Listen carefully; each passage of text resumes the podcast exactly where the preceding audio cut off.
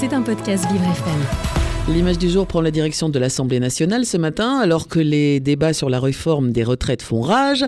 Un mystérieux message vocal envoyé lundi aux députés est venu carrément perturber les discussions. Oui, la scène s'est passée lors d'une suspension de séance lundi au premier jour des débats sur le projet de réforme des retraites. Laurence Robert Dehaut, députée Rassemblement national de Haute-Marne, s'aperçoit qu'elle a un message sur son répondeur. Oui, bonsoir. Euh, le centre hospitalier André Breton incendie à l'appareil. Un de vos proches vient d'être euh, admis euh, en urgence à l'hôpital. Alors la mère de famille panique, tente de passer des coups de fil avant de se rendre compte que tout ça était faux. D'autres élus ont également reçu ce même message.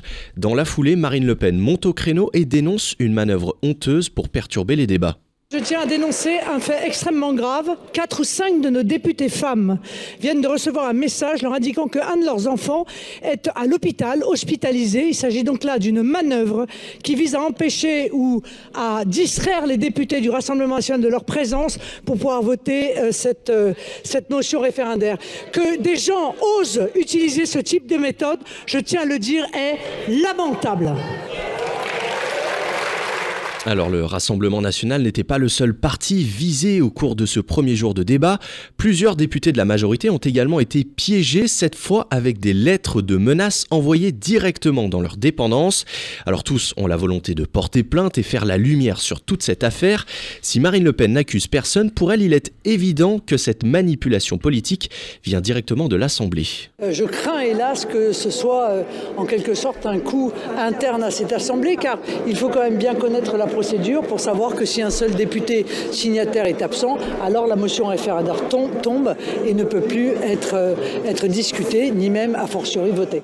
Et cet acte de malveillance a été condamné par toute la classe politique, Jérémy. Oui, que ce soit du côté de la majorité par la voix de Yael Braun-Pivet ou bien du côté de la NUPES, tous les partis désapprouvent ces méthodes et témoignent leur solidarité. C'est gravissime, c'est honteux et c'est euh, indigne.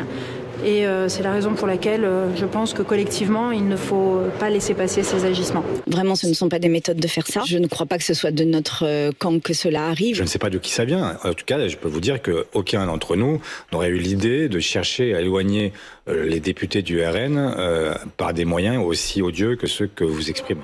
À noter qu'hier, lors de la deuxième journée de débat, les députés n'ont pas reçu de nouveaux messages de ce type, donc la situation semble être revenue à la normale. Mais cette image du jour est bien la preuve que cette réforme des retraites, est en train de faire tourner toutes les têtes. C'était un podcast Vivre FM. Si vous avez apprécié ce programme, n'hésitez pas à vous abonner.